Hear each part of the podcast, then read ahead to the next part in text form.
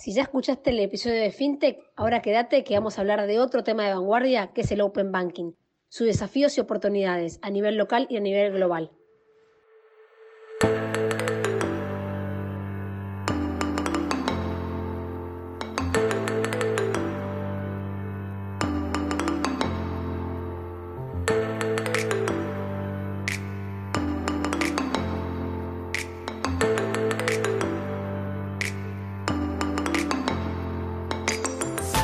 Todos, ¿cómo les va?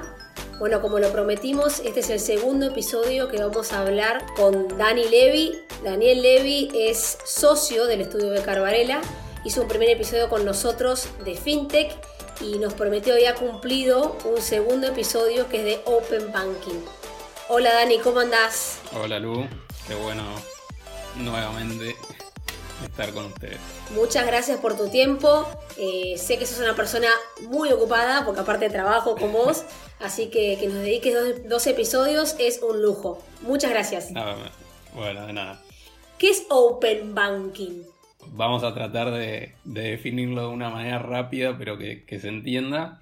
Como habíamos hablado al final del, del primer episodio, el mundo fintech, desde que se empezó a discutir sobre estos temas, siempre trajo consigo esta supuesta batalla, entre comillas, entre los bancos tradicionales y las, y las empresas tecnológicas, fintech, no bancarias que prestan servicios financieros, principalmente por una discusión regulatoria, es decir, los bancos quejándose de alguna manera porque son entidades muy reguladas, con altos costos y muy encorsetadas por regulaciones muy fuertes, quejándose de que las empresas fintech tienen poca regulación, digamos, y, que de alguna manera generan una competencia desleal en el, mercado financiero. ¿no?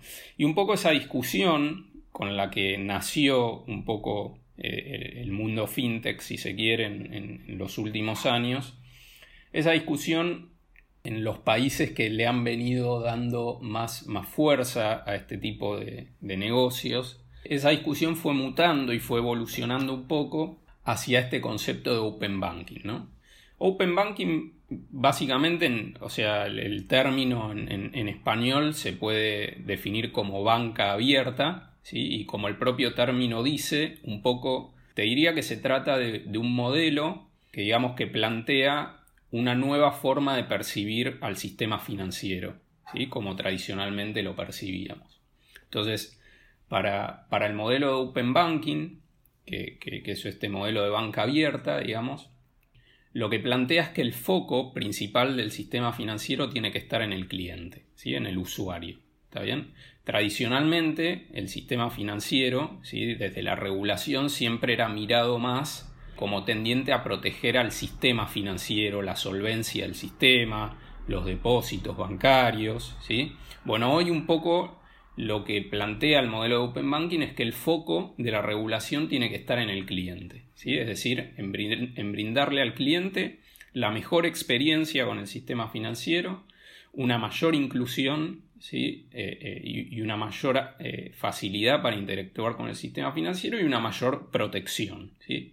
Entonces, este modelo de Open Banking lo que dice es, bueno, ¿cómo, cómo logramos esto? ¿sí? ¿Cómo logramos que el sistema financiero y su regulación se enfoquen en el cliente. Te diría que es a partir de cuatro pilares fundamentales. Uno tiene que ver con una con brindar una mayor competencia eh, y una mayor cooperación en el sistema financiero entre sus distintos actores. ¿sí? ¿Por qué? Porque el modelo Open Banking entiende que si logramos una mayor competencia entre los bancos y las empresas fintech y una mayor cooperación, lo que va a terminar pasando es que el usuario va a tener menores costos, ¿sí? porque va a haber una mayor competencia por captarlo y a la vez, si generamos una mayor cooperación entre el mundo bancario tradicional y el mundo de la fintech, en definitiva vamos a unir lo mejor de los dos mundos, ¿sí? es decir, un mundo más protegido y naturalmente más regulado con un mundo más ágil y más innovador. Por otro lado, digamos, el segundo pilar tiene que ver con la apertura de la información bancaria. Bajo el paradigma tradicional del sistema financiero, la información bancaria se encontraba y aún en muchos casos se encuentra muy protegida por el concepto de secreto bancario. ¿sí? Es decir, en el mundo en general, los bancos están obligados a no divulgar la información de los depósitos de sus clientes. Este concepto muy arraigado en el sistema financiero tradicional cambia 180 eh, grados en el modelo Open Banking. El modelo Open Banking lo que dice es, señores, la información de los clientes en el sistema bancario o en el sistema financiero es de los clientes, ¿sí? no es de los bancos. Entonces, si el cliente quiere que su información se abra a otros bancos o a otros jugadores no bancarios, porque eso le va a reputar mayores beneficios al cliente, hay que permitírselo al cliente en la medida que el cliente preste su consentimiento. ¿sí? ¿Qué es lo que bajo el modelo de Open Banking esto trae como beneficio para el usuario? Que si el usuario puede abrir libremente su información bancaria para otras entidades, lo que hace es que esas otras entidades puedan saber a qué costos el usuario está interactuando con su banco y poder ofrecerle productos más competitivos, ¿sí? por ejemplo. Eh, el tercer pilar, que tiene que ver un poco con este tema de la cooperación que hablábamos antes, es la interconexión entre los bancos entre sí y al mismo tiempo entre los bancos y las empresas fintech no bancarias. ¿sí?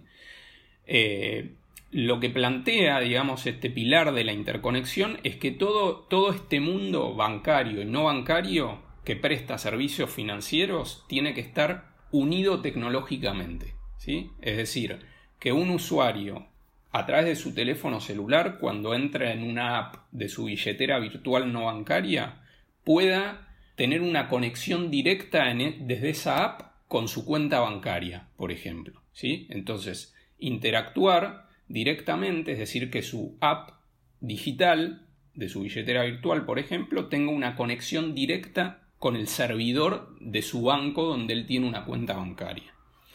Esto se logra a través de una tecnología llamada APIs, que básicamente, eh, digamos, tiene todo un montón de implicancias tecnológicas, pero básicamente es eso, o sea, permite que yo estando en mi billetera virtual, por ponerle un nombre de Mercado Pago de Walla, ¿sí? yo pueda desde ahí, por ejemplo, cargar mi billetera virtual desde mi cuenta bancaria sin salir de Mercado Pago o sin salir de Walla y sin tener que, digamos, brindarle a la aplicación mis claves bancarias. O sea, con apretar un botón, ¿sí? yo directamente conecto la información de mi cuenta bancaria con la billetera virtual y cargo mi billetera o hago pagos desde ahí. Y es como una interfaz abierta. Exactamente. ¿sí? Eh, y el cuarto pilar tiene que ver un poco con el concepto del acceso abierto. ¿sí? del modelo Open Banking, lo que dice es que no se le puede, digamos, lo que hay que fomentar es que cualquier actor que quiera jugar en este ecosistema pueda meterse. ¿sí? Si yo soy un negocio que ofrece servicios de pagos electrónicos con una app, por ejemplo, o, con la web en Internet, yo tengo que tener el derecho de poder acceder a este sistema, interconectarme con bancos, con otras empresas y poder así llegar a los usuarios. Así que estos son un poco los pilares que plantea el modelo de Open Y una pregunta que me, me, encanta, cómo es este sistema de interfaz, interconexión, es mucho más ágil para el usuario, no tener que estar poniendo 700 claves, sino que directamente, como el ejemplo que vos diste, vos podés eh, acceder a tu cuenta bancaria sin poner claves. Pero la pregunta que me surge es, ¿qué pasa con nuestra información? Con la seguridad. Con hoy en día eh, recibimos eh, un montón de amenazas de robo de información.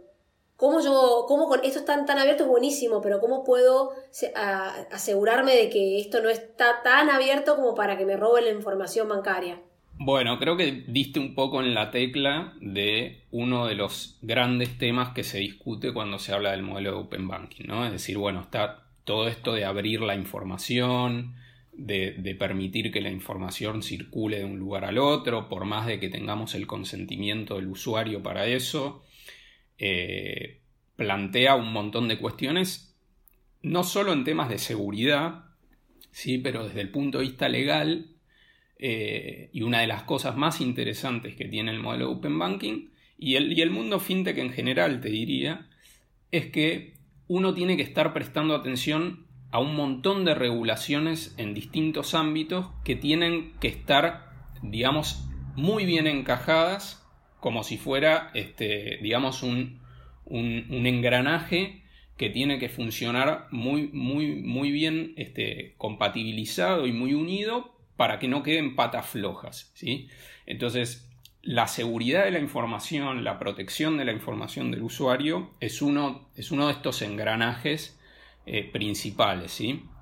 Eh, todo lo que es eh, leyes y regulaciones de, data protection, ¿sí? son muy importantes, todo lo que tiene que ver con ciberseguridad, ciberdelitos, es otra de las patas muy importantes.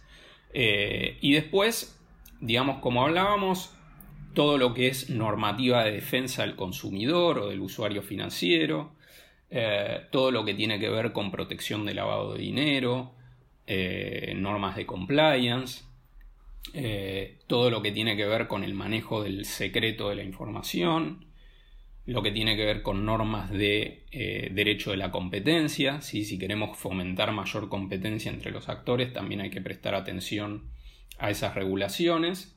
Pero bueno, sí, digamos, básicamente lo que tiene que ver con, protección de datos y ciberseguridad es una de las materias a las que hay que prestarle mucha atención para que esto funcione, digamos, porque si la idea es que en definitiva el usuario bajo este modelo se vea beneficiado, si lo dejamos en una situación muy vulnerable con respecto al manejo de sus datos, digamos lo que, lo que supuestamente le iba a traer un beneficio se puede terminar transformando ¿no? en, este, en una gran pesadilla. Y para, digamos, ir a la realidad un poco, bajar un poco la realidad, ¿qué tipo de cuentas bancarias se usan para el Open Banking? A ver, en realidad, como te digo, el, digamos, el modelo de Open Banking lo que plantea es una interconexión entre el mundo bancario tradicional y el mundo de las fintechs no bancarias. Eh, entonces, eh, básicamente, el, modelo de Open Banking lo que va a tratar es de que eh, vos puedas seguir usando tu cuenta bancaria como siempre lo hiciste, pero que puedas conectar esa cuenta bancaria que vos tenés con plataformas digitales no bancarias que te ofrezcan alguna funcionalidad eh, atractiva. ¿sí? Por ejemplo, yo quiero bajarme una app que me permite gestionar mis gastos del mes. Y no quiero para saber eso tener que entrar a cada una de mis cuentas bancarias para ver cuánto gasté, en qué gasté. No, yo quiero en una sola aplicación saber eh, qué gastos hice, qué pagué desde cada cuenta bancaria que tengo o desde cada tarjeta de crédito que tengo. Bueno, para eso yo necesito que esa aplicación se conecte directamente con cada una de mis cuentas bancarias eh, o con cada una de mis extractos de tarjeta de crédito y mismo, como te decía en otro de los ejemplos, si yo quiero tener una billetera virtual no bancaria y desde ahí pagar con código QR, ir al supermercado y pagar con mi teléfono desde esa aplicación o hacer otras compras, eh, yo en esa aplicación voy a tener lo que se llama una cuenta virtual no bancaria. ¿sí? Ahora, quizá yo la mayor parte de los fondos que tengo o el salario que yo percibo como trabajador lo cobro en mi cuenta bancaria. Pero no quiero estar cada vez que quiero pagar con mi teléfono, estar transfiriéndome, tener que entrar a mi home banking y transferirme plata desde mi cuenta bancaria hasta mi billetera virtual y después. Entonces lo que un poco viene a tratar de hacer el modelo de Open Banking es decir, mira, Vos interactúa donde quieras, en tu cuenta bancaria o en tu cuenta virtual de tu billetera virtual, no bancaria. ¿sí? Pero esas esos dos mundos tienen que estar interconectados. Es decir, desde cualquiera de los dos mundos vos podrías usar directamente el saldo que tengas en cualquiera de esas cuentas sin tener que estar saliendo y entrando de un, mundo al otro. Te hago una pregunta ahí. Si yo tengo, como decís vos, el, el código QR por Mercado Pago, digamos, yo cuando pago ¿Hay algún tipo de comisión? ¿Qué gana Mercado Pago con que yo tenga.? Porque realmente la plata y la, eh, sale de, mi cuenta del banco que tengo. La plataforma FinTech me presta, digamos, la vía para pagar código QR, pero se queda con un tipo de comisión. ¿Cuál es la ganancia? Bueno, te diría que en general, y bajo este concepto de que el foco es el cliente o el usuario de a pie, ¿sí? bajo este modelo, en general las plataformas fintech y te diría que hoy los bancos en ese sentido están tratando también de, ir un poco hacia ese modelo, el usuario es cada vez menos cargado con costos. Todas estas plataformas, a vos como usuario, persona física, te permiten interactuar sin costos, ¿sí? Y al que le terminan cargando los costos es, eh, si se quiere, al, negocio o al supermercado o al local en a donde vos vas y pagas, ¿sí? Es decir, cuando, cuando la plataforma digital, digamos, le, le rinde la cobranza a esos este, negocios o locales o empresas, a esos les descuenta una comisión por la gestión de cobranza o de pagos. Pero en general, al usuario hasta ahora, digamos, no se lo, no se lo suele cargar con comisiones para este tipo de servicios, Distinto es el tema de otros verticales de negocio, como por ejemplo lo que son los préstamos, ¿sí? porque en esto también, eh, por ejemplo, el, modelo de Open Banking lo que plantea es que empresas que pueden dar préstamos sin ser bancos puedan obtener información tuya como usuario de tu comportamiento bancario para sacarte un scoring, para ponerte trazar un perfil de tu comportamiento crediticio y así poder fijarte la tasa de interés. ¿sí? Bueno, ahí ese es otro mundo, ¿sí? el mundo de los préstamos, ¿no? Y ahí hay toda una discusión que yo creo que todavía no, no está siendo suficientemente este, bien abordada, que tiene que ver con, che, ¿cuál es la tasa que estas plataformas no bancarias le cobran a los usuarios por darles préstamos? ¿sí? Digo, porque si hablamos del foco en el usuario, de la inclusión financiera y demás, creo que esa es una discusión que hay que darse, ¿no? Es decir, obviamente siempre hay una queja respecto de lo, que cobran los bancos, ¿no? Del famoso costo financiero total, eh, que muchas veces difiere de la tasa de interés y es mucho más alta porque incluye comisiones, cargos. Pero bueno, cuando uno va al mundo fintech de créditos, uno ve tasas también que dice, che, inclusión financiera a veces entre comillas, ¿no? Porque a veces las tasas son, son, incluso más altas que las de los bancos. O sea, muchas fintech obviamente te van a explicar que eh, ellas tienen mucho más riesgo porque les es más difícil trazar tu, eh, tu comportamiento crediticio. Pero bueno, digamos, el modelo de Open Banking plantea un poco con respecto a los costos eh, estas discusiones, ¿no? Si la idea es ir a un mundo que, al usuario le, genere menos, menos costos, le resulte más económico, todo esto, como vos decís, este, es, otro tema siempre propio de estas discusiones. ¿Y el Open Banking está regulado en Argentina? ¿Hay regulación? ¿Y en el mundo hay regulación? Bueno, como hablábamos en el, en el episodio anterior, que hablábamos un poco de fintech en general, en Argentina no tenemos una ley, ¿sí? marco, que regule este, estas cuestiones. ¿sí? Eh, a diferencia de lo que sucede en otras partes del mundo, que te diría que en lo que tiene que ver con Open Banking se encuentran un poco más adelantadas, porque también, digamos, en, otros mercados el comportamiento de las finanzas tecnológicas ha venido teniendo más, eh, más volumen, más actividad y naturalmente se vieron más urgidos a adoptar eh, regulaciones en este sentido. Pero, por ejemplo, te podría decir que en eh, Europa, eh, digamos, es uno de los lugares con, una regulación más temprana en estos aspectos, con una normativa marco muy, muy, este, muy detallada y muy extensa que se llama PSD2. Ya desde el año 2015 sí que planteó un modelo de Open Banking forzoso. ¿sí? ¿Esto qué quiere decir? En Europa, los países miembros tienen que dictar regulaciones que fuercen a los bancos a abrir el juego. ¿sí? Es decir, los obliga a los bancos a dar acceso a la información sobre sus clientes y a, interconectarse con los servidores a otras empresas no bancarias que quieran jugar este juego. ¿sí? Eh, obviamente, eh, digamos, en todos estos países la adopción es muy gradual de esto, sí, porque como vimos, implica abrir información sensible, conectar sistemas informáticos y con todo lo que implica. Entonces, por ejemplo, en Europa, uno de los países más fuertes en esto, que ha venido adoptando estas normativas forzosas, es eh, el Reino Unido, ¿sí? pero hasta ahora lo viene haciendo con los bancos más grandes del país. ¿sí? Pero como digo, con una regulación forzosa, obligatoria. Al mismo tiempo, una regulación muy fuerte en materia de competencia, en materia de protección de datos, en materia de consumidor, ¿sí? que como dije tiene que ir atado para que esto funcione.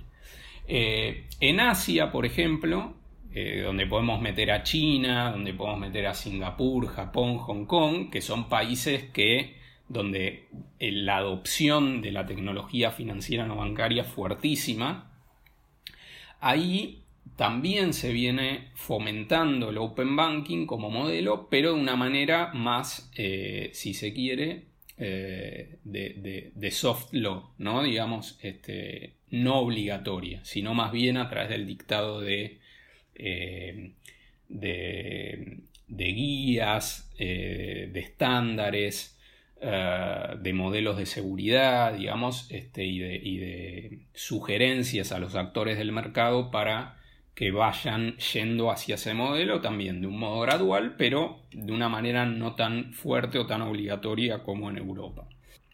Después, eh, por ejemplo, en, Australia, que es otro modelo interesante, en Australia se plantea un modelo de Open Banking de dos, de dos vías, ¿no? Es decir, eh, que no solo obliga a los bancos a abrir el juego, sino que también lo que dicen en Australia es si vos sos una empresa no bancaria, fintech, y te querés conectar a un banco y querés acceder a la información de un banco, vos también como empresa fintech tenés que abrir tu juego. Es decir, vos también tenés que compartir la información de tus clientes, tenés que posibilitar a los bancos que así quieran conectarse con vos. ¿sí? Es un modelo, digamos, un poco más, si se quiere, de dos vías.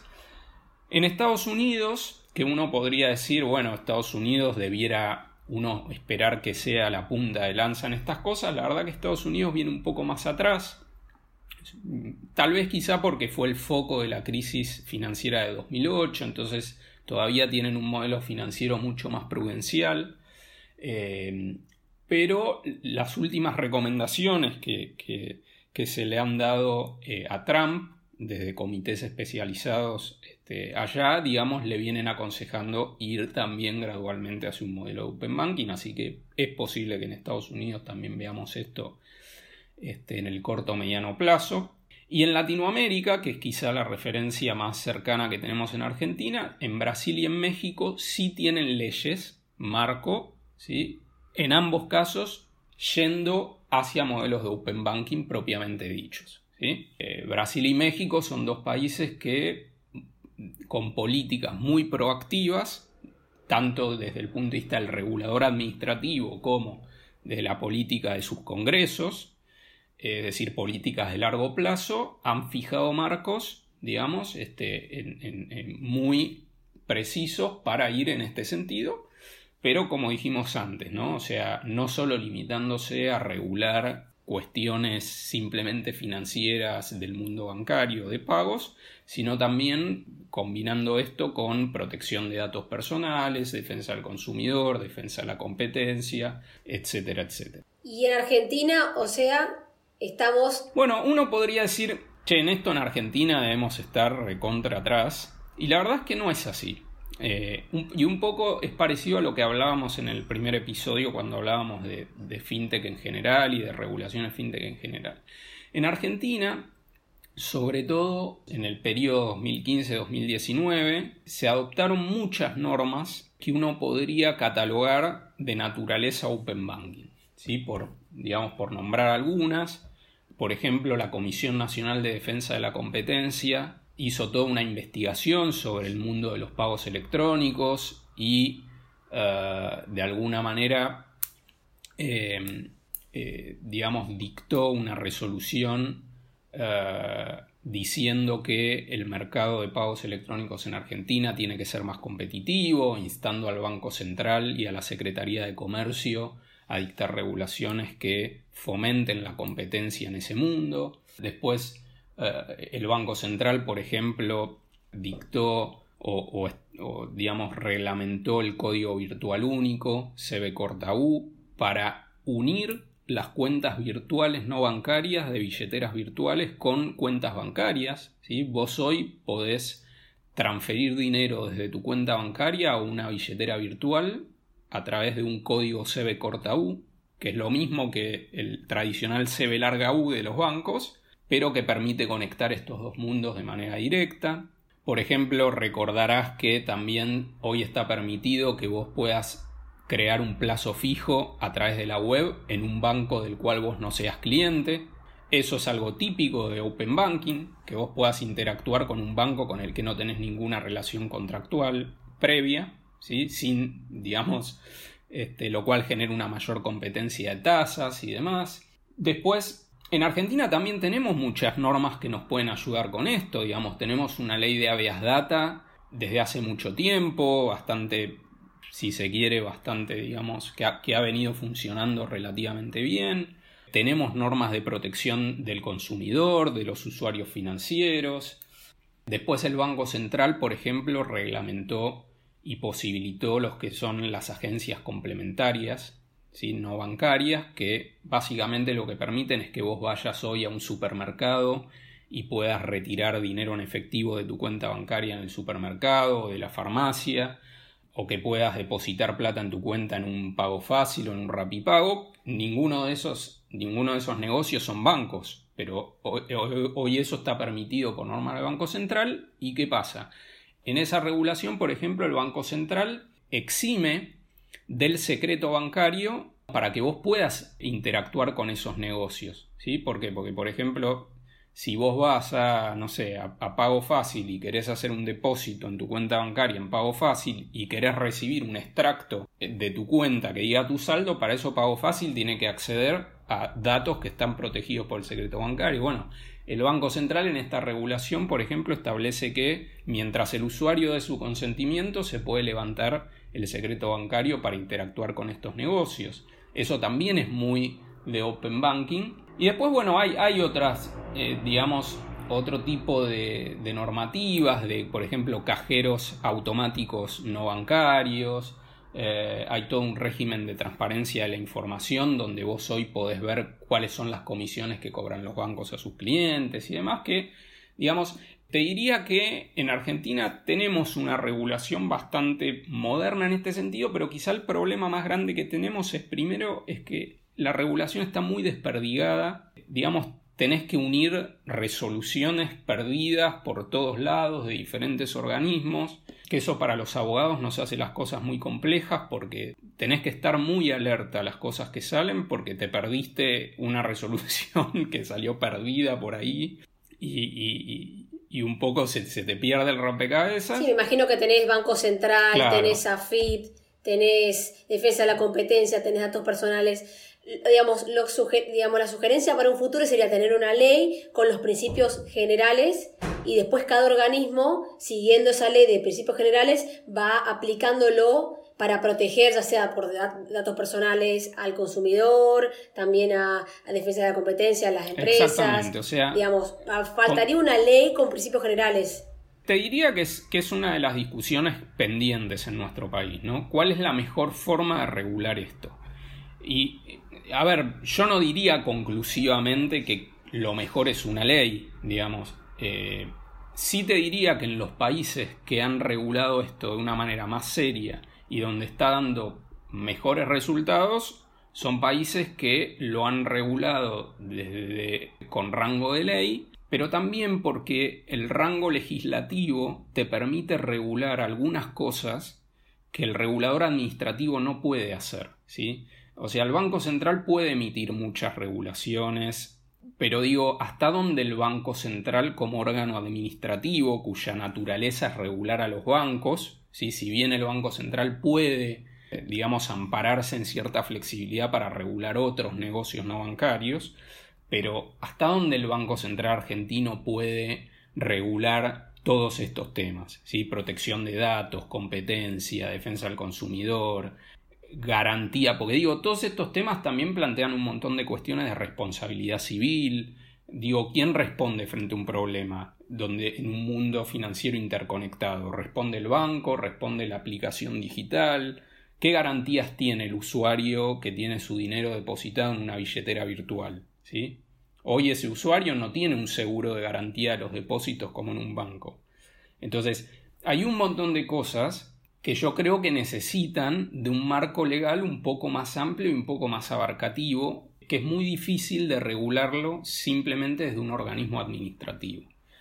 Entonces yo creo que ese es uno, uno de los desafíos, más allá de otros que no tienen que ver solamente con la regulación. ¿no? Y, quizá para terminar un poco esta charla, digamos, cuando hablamos de modelo Open Banking, quiero decir, en la teoría, eh, yo creo, a mí personalmente me, atrae muchísimo, me parece hasta desde el punto de vista legal muy divertido, digamos, porque uno tiene que estar eh, combinando un montón de regulaciones de distinta índole. Entonces al abogado le plantean, digo, hoy si vos querés eh, interactuar con el mundo fintech, vos no podés limitarte a leer las normas del Banco Central. O sea, vos tenés que estar eh, digamos, muy afilado y muy actualizado en lo que pasa en un montón de regulaciones, firma digital, ciberseguridad, digamos, ¿no? Como hablábamos, pero plantea muchos desafíos, digamos. Una, una de las cuestiones tiene que ver con la cultura. Digo, ¿estamos preparados como usuarios para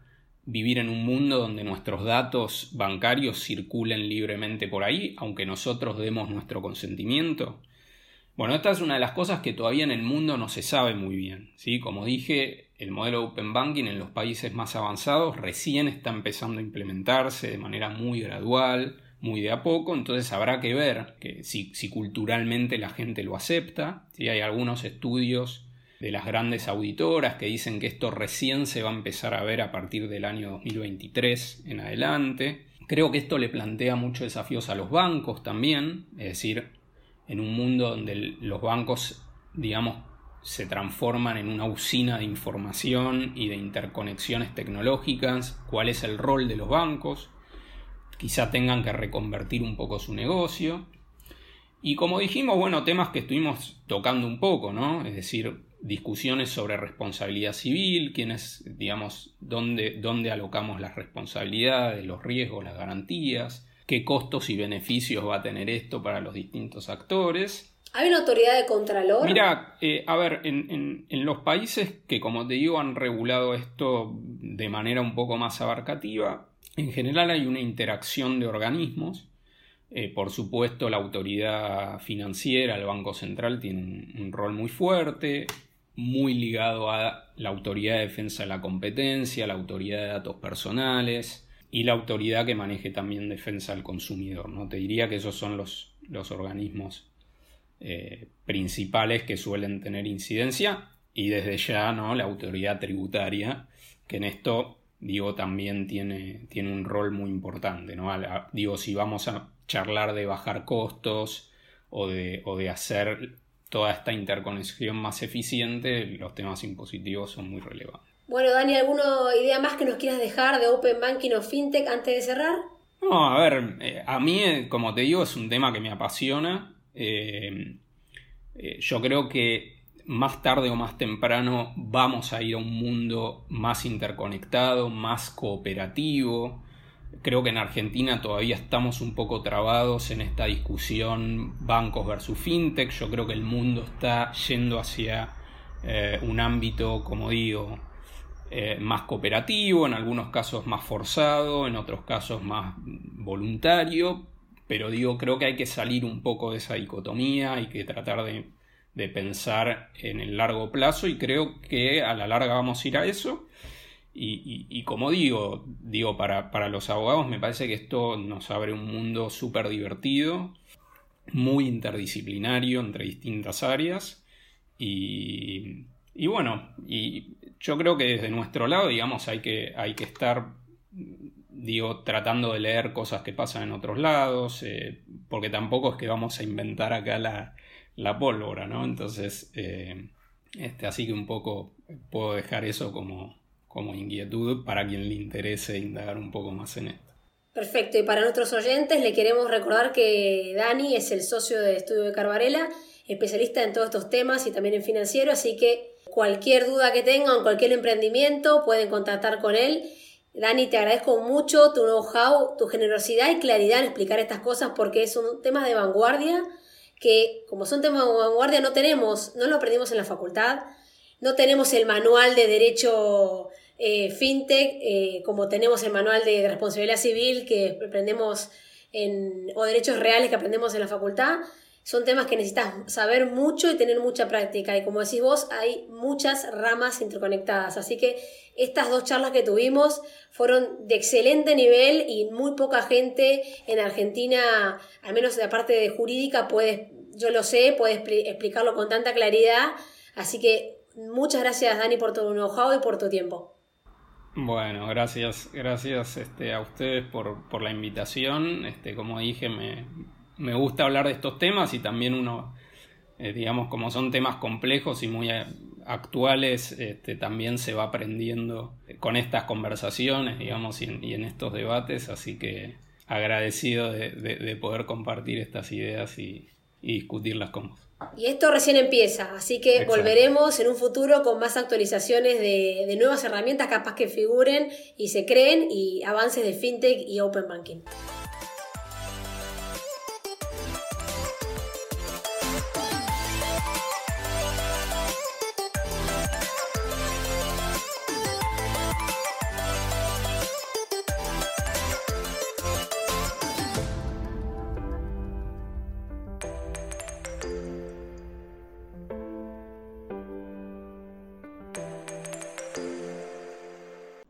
Te gustó este episodio, no te olvides que hay muchos más en la plataforma de audio que elijas. Estamos en Spotify, en Apple Podcasts, en YouTube, en todos lados. Así que no te olvides de ir y buscar lo que necesites.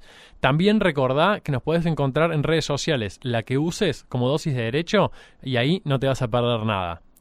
Por último, no te olvides, porque es muy importante, no frenar estas ganas de compartir estos episodios con tus amigos y colegas y rankearnos en la aplicación que uses.